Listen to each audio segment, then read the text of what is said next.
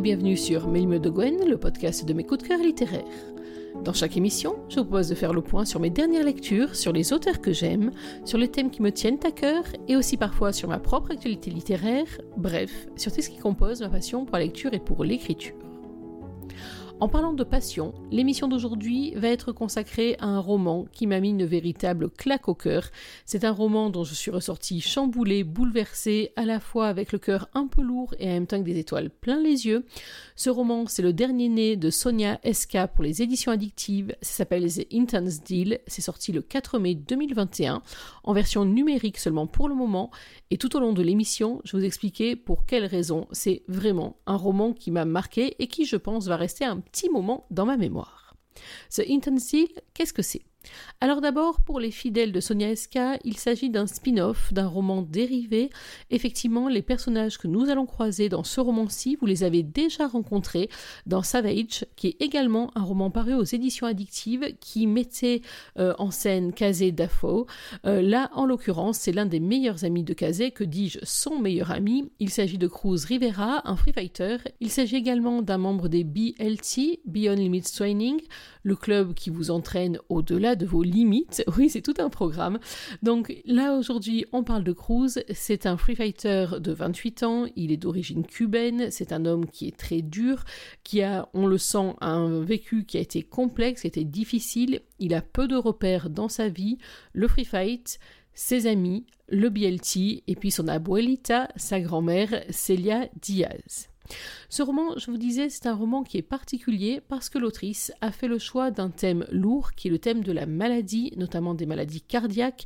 Donc on est dans ce roman avec une véritable épée de Damoclès suspendue au-dessus de l'un ou de plusieurs de nos personnages. Ça donne une intensité énorme, ça donne aussi tout un sens et tout un ton à ce roman qui en fait décidément une lecture à part. Petite parenthèse pour celles qui n'auraient pas lu Savage. Alors je dois avouer que je suis dans ce cas également. Je l'ai acheté, il est dans ma palle. Euh, je l'avais acheté au moment de sa sortie. Le résumé m'avait vraiment beaucoup attiré. Je ne connaissais pas encore la plume de Sonia et donc j'avais vraiment envie de m'y confronter. Et puis vous savez comme c'est, vous qui également possédez une palle digne de l'Everest, une chose en entraînant une autre, une lecture en chassant une autre. Savage est toujours dans ma palle. J'espère vraiment que cet été j'aurai le temps de l'en sortir pour pouvoir le dévorer. Alors certainement il m'a manqué quelques petits éléments, notamment dans la relation entre Cruz et Aria, qui est la petite amie de Kazé.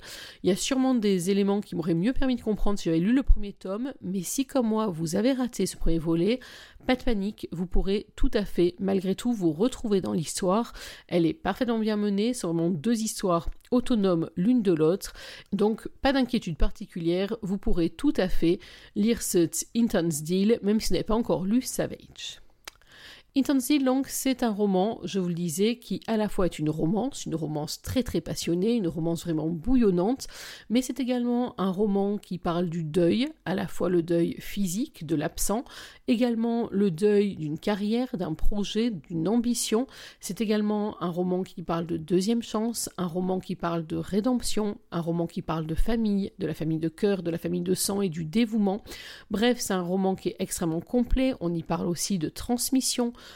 on y parle aussi de découverte. Alors, je vais pas pouvoir tout vous raconter, vous imaginez bien pour ne pas vous en dire trop, mais c'est vraiment un roman qui, si je devais le comparer à une fête foraine, n'est pas du tout la grande roue tranquille qui permet de se bécoter en admirant le paysage. Non, ça serait plutôt le grand 8 avec des montées magnifiques, notamment en termes de sentiments, en termes de déclarations. Il y a des moments qui m'ont fait palpiter. Et puis également avec des downs absolument terribles où là, par contre, ma collection privée de mouchoirs Reine des Neiges foncièrement fondu. Euh, mais Malgré ça, c'est un roman qui est très équilibré, où vous n'avez pas de temps mort, où vous allez vous retrouver ballotté dans tous les sens, et c'est un roman vraiment dans lequel je me suis totalement laissé embarquer. Je ne vais pas vous en dire tellement plus pour le moment, et oui, les adeptes de Milou de Gwen le savent, c'est l'heure de la lecture. Alors je vais quand même être obligée de vous faire un petit peu de contexte pour cette lecture, parce que j'ai choisi, et ça m'est apparu vraiment comme une évidence en cours de première lecture, j'ai choisi un chapitre qui n'est pas le chapitre de la rencontre, qui n'est pas le tout premier chapitre, c'est le chapitre 8, donc on est déjà un petit peu avancé quand même dans le roman. C'est donc un chapitre qui va mettre aux prises Cruz et Shenae, donc elle est, elle, l'héroïne de ce roman. Cruz et Shenae se sont rencontrés dans des circonstances particulières, dans un service de cardiologie euh, d'un hôpital de Columbus, donc Autant dire que euh, la rencontre n'est pas extrêmement joyeuse, d'autant que Shanae n'est pas là en simple visite. Elle y est parce que depuis six ans, c'est un endroit dans lequel elle passe énormément de temps. Euh, c'est donc une jeune femme qui euh, est malade, mais qui en même temps est pleine de vie et débordante de vie. C'est vraiment une espèce de leçon pour un peu tout le monde. C'est une personne qui estime aussi que tant qu'elle le peut et tant qu'elle a la capacité, les facultés, il faut profiter de chaque jour. Donc c'est aussi une boule d'énergie et une boule de positivisme jeune femme, et justement, elle espère bien que Cruz va pouvoir lui permettre de vivre, de respirer, de découvrir des choses, entre autres dans le domaine du free fight.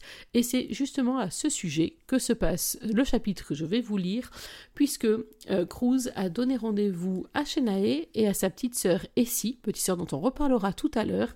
Il leur a donc donné rendez-vous au niveau du char bar, un bar un petit peu bizarre, pour une soirée un peu étrange. Maintenant, installez-vous confortablement, c'est l'heure de la lecture, on se retrouve tout de suite après ce chapitre 8. C'est Shanae qui a la parole dans ce roman qui est un roman à deux voix. Et maintenant, dans l'ombre de la ruelle parallèle au char-bar, je roule discrètement des yeux. Et si panique, tendue de la tête aux pieds et à l'affût. Elle sursaute à chaque bruit, éparpille son regard tout autour de nous, une vraie poule mouillée. Bien que nous soyons dans le halo de lumière que le timide spot jaunâtre diffuse en périphérie de la porte bleue, les deux hauts bâtiments qui nous entourent plongent la ruelle dans une atmosphère un chouïa anxiogène. Je dois à ma sœur cet état de fait, pourtant je n'ai pas peur. Pas une seconde. Au contraire, je trépigne d'impatience. Mon cœur n'a pas cessé de bondir depuis que nous avons quitté l'appartement, et pour cause. Chaque kilomètre que le taxi engloutissait me rapprochait du moment où je me retrouverais avec lui, libre de ressentir la puissance qui émane de cet homme, libre de détailler une fois encore ses traits, ses tatouages, sa virilité, libre d'étancher ma soif de nouveauté. Naé me serine ici pour me faire réagir. On attend, comme il me l'a demandé. Dans les films d'horreur, les nanas comme nous se font égorger, et ça, c'est dans le meilleur des cas. T'as fini, dramatisé, tentais-je. La seule qui verra sa vie écourtée, c'est moi. Alors arrête de stresser, tu ne mourras pas ce soir. Et si me bouscule d'un brusque coup d'épaule, lequel s'accorde à la grimace agacée qu'elle fixe sur son visage. Elle déteste que je lui rappelle l'inéluctable, même s'il ne s'agit que de la vérité. Mais voilà, ma bonne humeur de naissance ne suffit pas à étouffer le soupçon de culpabilité qui ricoche dans ma poitrine.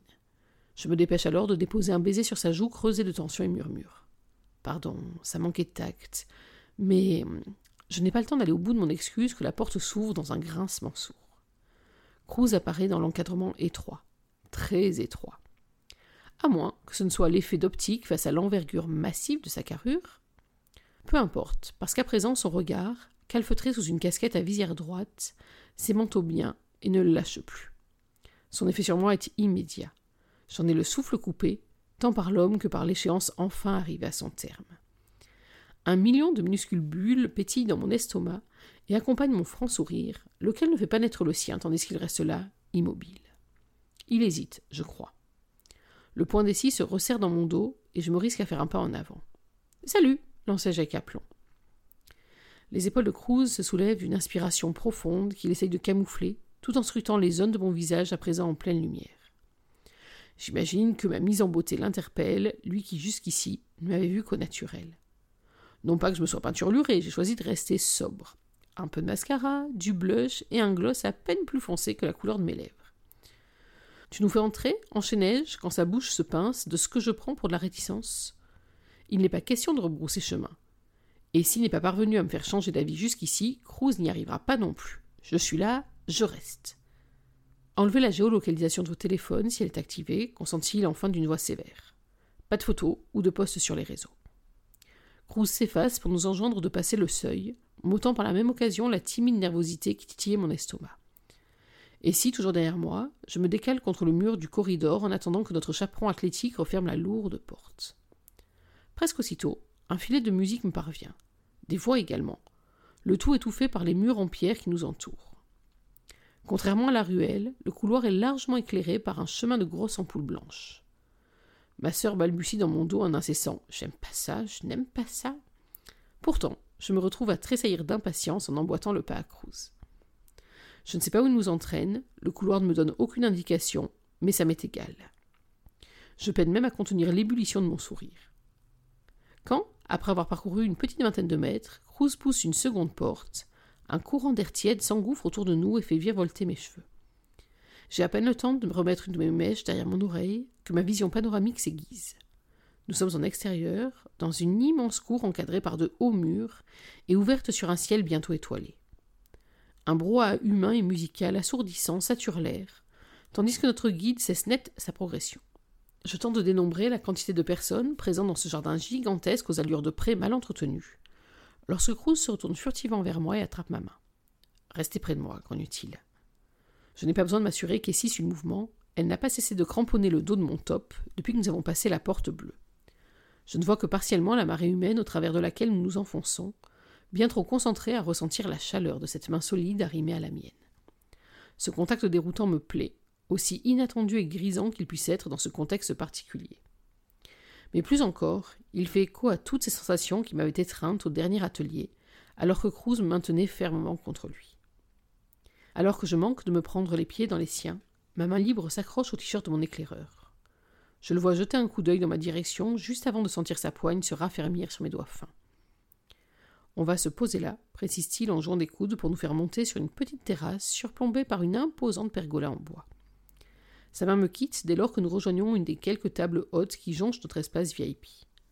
J'entends ici soupirer de soulagement lorsque je tente de me familiariser avec l'endroit. En une seconde, mes poumons se bloquent face à la scène qui se joue juste devant nous. Au-delà du mur humain euphorique, deux hommes à demi nus s'opposent sur une estrade et se déchaînent dans une avalanche de coups. Leur corps à corps est d'une violence folle. Pourtant, je sursaute à peine quand l'un d'eux explose son genou dans le flanc de l'autre jusqu'à sécher ce dernier. Mon Dieu, suffoque ici devant le spectacle. Je ne réponds pas, interdite. La sauvagerie des deux participants me scotche et paradoxalement me captive. Je me suis documenté ces dernières semaines. YouTube et Google m'ont beaucoup aidé à comprendre ce sport.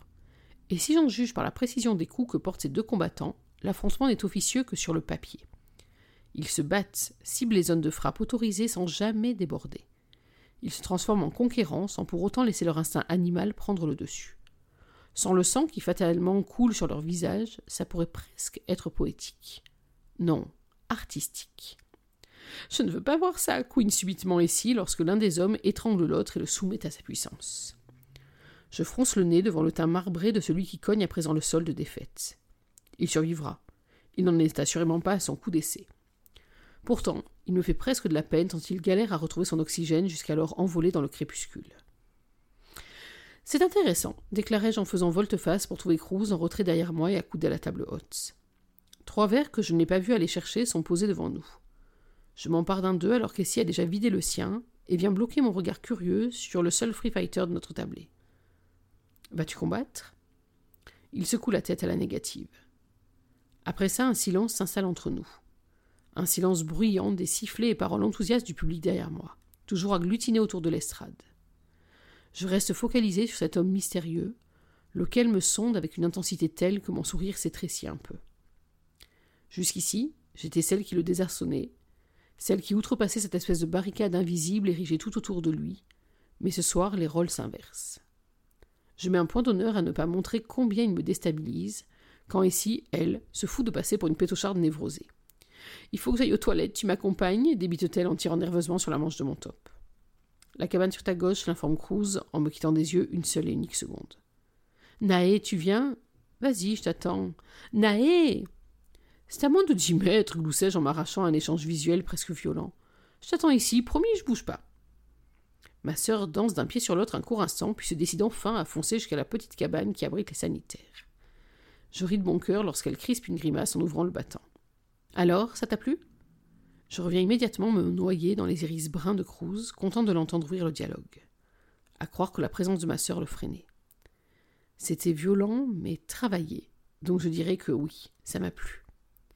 Je marque une pause et me rapproche de la table. Cruz ne bouge pas, aussi figé qu'une statue de cire. J'aimerais pouvoir dire qu'il est sur la défensive ou encore qu'il se retient d'avancer vers moi, mais cet homme est impossible à décrypter. Je sais que nous ne nous connaissons pas, ou seulement dans le cadre des ateliers qu'il a menés avec son coéquipier à l'hôpital. J'imagine qu'il n'accorde pas sa confiance à n'importe qui. En l'occurrence, ce soir, il ne s'autorise pas à me laisser lire quoi que ce soit en lui. D'où viens-tu m'enquiers-je sans transition? Cette fois, il me surprend. a étouffé un soupir en détournant furtivement le regard. Presque immédiatement, deux de ses doigts viennent frôler son menton couvert d'une fine barbe. Encore ce tic. C'était une connerie, marmonne-t-il en attrapant son verre pour en boire deux belles gorgées. Qu'est-ce qui était une connerie? Curieusement, un léger spasme vient contracter mon estomac. Il bat en retraite au bout d'une question. Bon sang que c'est mal parti. Qu'est-ce que tu veux? m'assène-t-il d'un ton trop sec. Faire connaissance, discuter, passer un bon moment. Encore maintenant, son regard se lie au mien et me fragilise. Je tiens toujours sur mes jambes, je ne me sens pas sur le point de tomber, ni même au bord d'une crise cardiaque. Je me sens seulement ébranlé. Par lui, par son incapacité à communiquer normalement, par sa supposée méfiance, et dans un même temps par les éclats d'inquiétude qui brûlent à présent dans ses prunelles. Par ce fourmillement enivrant qui chahute mon épiderme, maintenant que son odeur se fixe à mes narines. Par ce besoin de contact qui s'impose à moi comme une nécessité. C'est tout? Non, ce n'est pas tout. Je pourrais noyer le poisson, essayer de me raccrocher aux branches et mentir dans le seul but de ne pas altérer ce début de relation déjà bancale. Juste pour avoir la chance de le revoir et d'assouvir ma curiosité. Sauf que je ne peux décemment pas nier que quelque chose de plus charnel anime mon pouls lorsque je suis près de lui. Serait-ce un problème? Il ne répond pas. Je me risque alors à contourner la table d'un petit pas dans sa direction. Si Essie était de retour, elle me tuerait. Mais pourquoi me retenir? Je n'ai pas la vie devant moi. Dans le pire des cas, il me repousse et me donnera une vraie raison d'enterrer mon obsession. Ne suis-je pas à ton goût demandai-je en souriant malicieusement tandis que j'amorce un nouveau pas vers lui. Tu l'es bien trop. Je tais ma voix intérieure qui entame un chant victorieux et m'accoude à la table lorsque l'épaisseur d'un livre imaginaire nous sépare. Cruz ne me lâche pas des yeux alors que je récupère mon verre pour hydrater ma gorge curieusement sèche tout à coup. Peut-être que sa proximité me trouble plus que je n'aurais pu le prédire, Peut-être même que je paye mon audace. Toujours est-il que je me sens soudainement toute petite à côté de lui et de son faciès rude. Je me suis promis de créer les occasions, finis-je par avouer en peinant à stabiliser mon sourire. Je n'ai pas besoin de t'expliquer pourquoi. Tu sais parfaitement de quoi il s'agit. Je ne fais pas non plus de pitié, je veux juste profiter des belles choses que m'offre la vie. Ça n'a rien d'un engagement ou d'une contrainte, ça doit être du positif, que du positif. Je baisse les yeux sur mon verre, que je fais tourner sous mes doigts, quand une cacophonie derrière moi me scie presque les tympans. Un nouvel affrontement se prépare. Je délaisse mon verre et pivote faire face à l'estrade, alors qu'Essie débarque en se frictionnant les mains de gel hydroalcoolique. Un autre duel, génial, se désole-t-elle en réquisitionnant mon verre pour le finir. Si la situation ne m'était pas excessivement mal à l'aise, elle noterait et désapprouverait mon rapprochement avec Rose. Pourtant, le sentir effleurer mon dos à chacune de ses inspirations et tout ce qui retient mon attention à cet instant précis. Je tente malgré tout de me concentrer sur le combat, consciente de devoir laisser à l'homme tatoué derrière moi le temps d'assimiler ma proposition. Toutefois, après cinq minutes d'affrontement, j'en suis à me demander si mon honnêteté n'a pas tout gâché. Je sais que je peux ficher la trouille en étant si direct et si lucide, mais l'horloge tourne, et je ne peux pas me permettre de mettre les formes. Mais il se pourrait que je me sois tiré une balle dans le pied. Il se pourrait qu'en étant trop franche, je me sois condamné à ne plus le revoir. Alors que la foule geint de concert devant un uppercut bien envoyé, je me sens perdre mon souffle. À la différence que le combat n'y est pour rien. Seul le contact léger de son torse sur mes omoplates en est la cause. Il ne fait que m'effleurer quand chaque cellule de mon être l'implore de pousser plus, de s'incruster dans ma chair, d'amplifier l'effervescence du frisson qui coule le long de ma colonne jusqu'à s'abattre sur mes reins. Je risque de t'abîmer, murmure-t-il à mon oreille. Je ne retiens pas mon soupir de soulagement et me tourne vers lui. Son regard noir me dévisage avec sérieux. Pourtant je souris et approche-moi à mon tour de son oreille. Alors, tu devrais faire attention. Et voilà, c'est sur cet échange qu'on va laisser notre lecture, qu'on va laisser Cruz et Shenae faire connaissance. Alors, je suppose que vous comprenez pourquoi est-ce que j'ai choisi ce passage. J'ai choisi donc pour plusieurs raisons. La première, c'est que c'est le premier véritable rapprochement, en tout cas le rapprochement aussi net entre Shenae et Cruz. Euh, on voit aussi la relation entre Nae et sa sœur.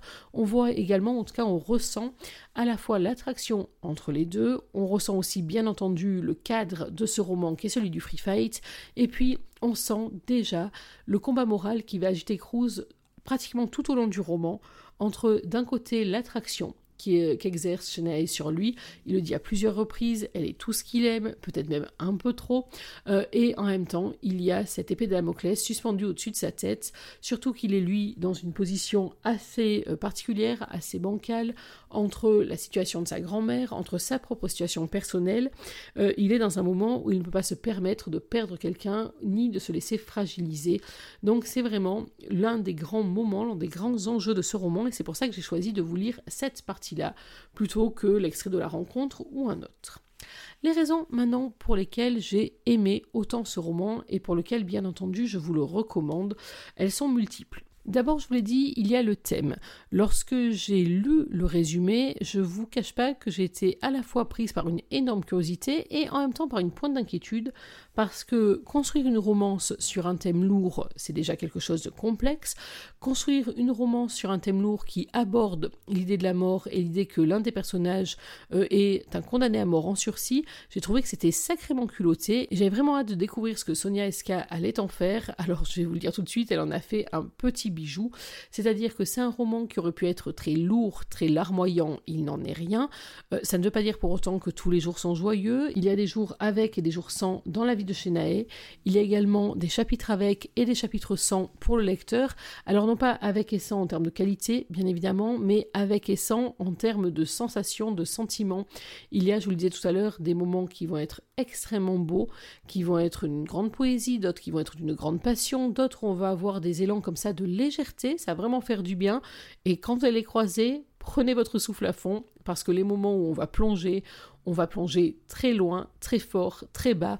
Et là, je vous cache pas que euh, Sonia Esca m'a vraiment bouleversée à plusieurs reprises par les situations qu'elle décrit, bien sûr, d'une part, mais également et surtout par les réactions des personnages. Et c'est vrai que euh, l'une des raisons pour lesquelles je me suis autant attachée à ce roman, ce sont les personnages, justement. Euh, ce sont des personnages qui sont forts, mais qui ont tous des failles. J'ai vraiment eu un gros coup de cœur pour Celia Diaz, donc la Boelita, la grand-mère de Cruz. C'est une femme qui combat jusqu'au bout de ses forces, qui, on va l'apprendre tout au long du roman, a toujours été ainsi. C'est vraiment une force de caractère, une force de la nature. Elle est entièrement dévouée à ce petit-fils qui est la prunelle de ses yeux, qui est la perle la plus précieuse de son collier de vie, et pour lequel elle est prête à tout donner. Elle l'a prouvé, vous le verrez euh, dans l'histoire. Et c'est vraiment un personnage auquel je me suis beaucoup attachée, qui m'a rappelé ma propre grand-mère. Et c'est vrai que la relation entre Cruz et cette abuelita, c'est l'un des points très forts de ce roman. De la même manière que la relation entre Shenae et sa famille, c'est une totale réussite.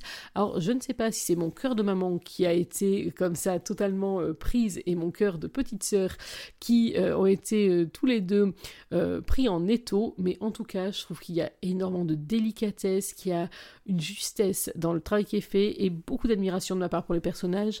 les parents de Shenae qui sont un peu de grands enfants par moment dans leur relation et qui, au lieu de l'enfermer avec eux pour profiter de chaque instant qui leur est offert, lui laisse au contraire l'opportunité de vivre sa vie de la manière la plus normale qui soit, d'expérimenter, de tester, de découvrir tout ce qui aurait pu être fabuleux dans les années à venir. C'est vraiment des parents en or et je parle même pas de Essie, la petite sœur? Alors c'est vrai que dans le chapitre que je vous ai lu, elle a un rôle un petit peu particulier. Euh, c'est une cadette qui va d'un coup devoir prendre à bras le corps tout ce qui concerne sa sœur, puisqu'elle partage un appartement en colocation.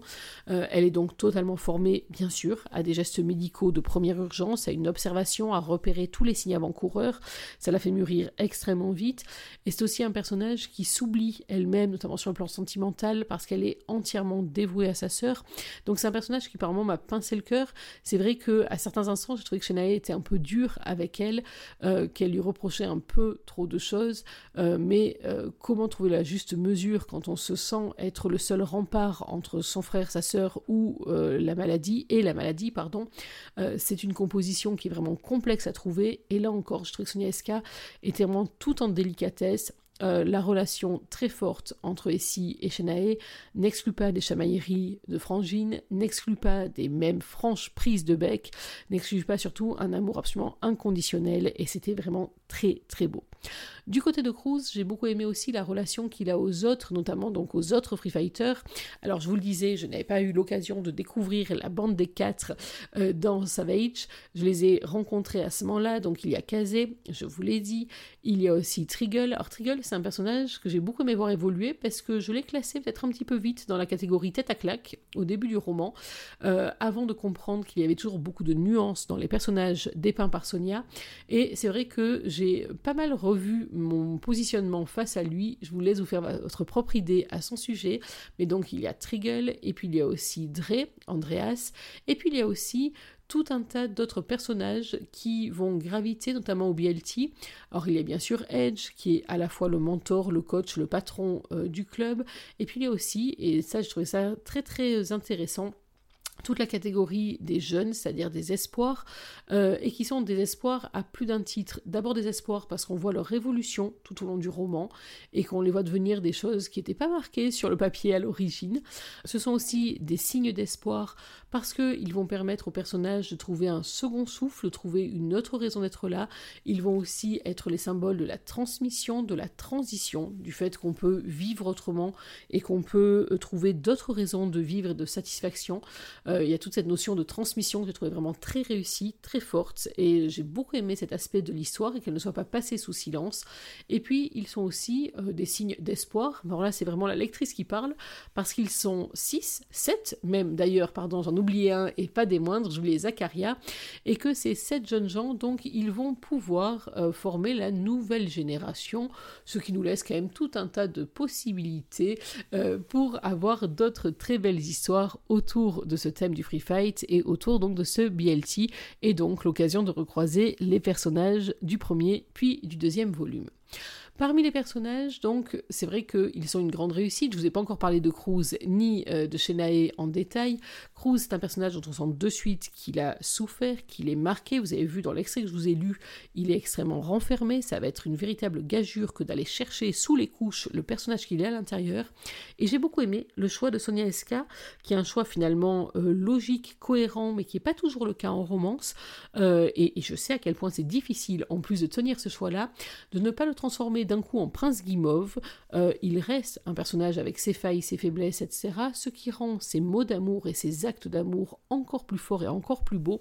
Donc vraiment un grand bravo sur ce personnage de Cruz qui non seulement est absolument magnifique, euh, qui ferait baver plus d'une spectatrice de Fight ou lectrice de romance, mais qui en plus a une vraie profondeur, une très grande profondeur, et ça, ça m'a beaucoup plu. Shenae, pour sa part, alors là c'est un personnage, alors bien entendu il fallait réussir Shenae et je pense que Sonia Escal a vraiment totalement réussi. Euh, vous l'avez déjà, euh, je pense, compris, c'est une boule d'énergie, c'est une femme qui veut croquer la vie à pleines dents et doublement parce qu'elle sait que le temps lui est compté. Euh, c'est une jeune femme qui paraît comme ça inébranlable. On a plein de moments dans le roman où physiquement elle est mal, mais où c'est pas grave, elle continue quand même parce que c'est autant de temps gagné sur la maladie et sur l'inéluctable. Et puis, euh, j'ai beaucoup aimé, alors ça va paraître sadique, dit comme ça, mais j'assume, j'ai beaucoup aimé au contraire les moments où elle est totalement humaine et les moments où elle craque, parce que je vous cache pas qu'à un moment, je, me suis dit, mais euh, c'est un peu beaucoup tout de même. Euh, j'ai la chance de ne pas vivre la même situation, mais j'ai trouvé à un moment qu'elle était peut-être trop optimiste, trop, etc. Je savais pas trop si c'était du déni, si c'était de la légèreté, si c'était de l'inconscience. Et puis par contre, il y a des moments où Sonia Eska, alors d'une part m'a mise minable, mais des moments où en fait Shenae devient extrêmement humaine et devient ce qu'elle est, c'est-à-dire une jeune femme de 22 ans, terrorisée par le fait que son cœur ne veut pas tenir le coup et qu'elle ne pourra pas vivre tout ce qu'elle a à vivre et qu'elle va devoir abandonner ce qu'elle aime, ceux qui lui sont et tous les projets qu'elle a encore à mener. Et dans ces scènes-là, euh, l'autrice a été extrêmement forte. Et là, je vous avertis, gardez les yeux au sec, c'est pas forcément gagné. Ce n'est pas que pour ça que j'ai aimé ce roman. Euh, je l'ai aimé parce que justement, certes, le thème lourd est présent, certes, la mort est présente, mais justement, presque à contrario, c'est un roman qui donne encore plus envie euh, d'apprécier la vie, d'en apprécier tous les bons côtés.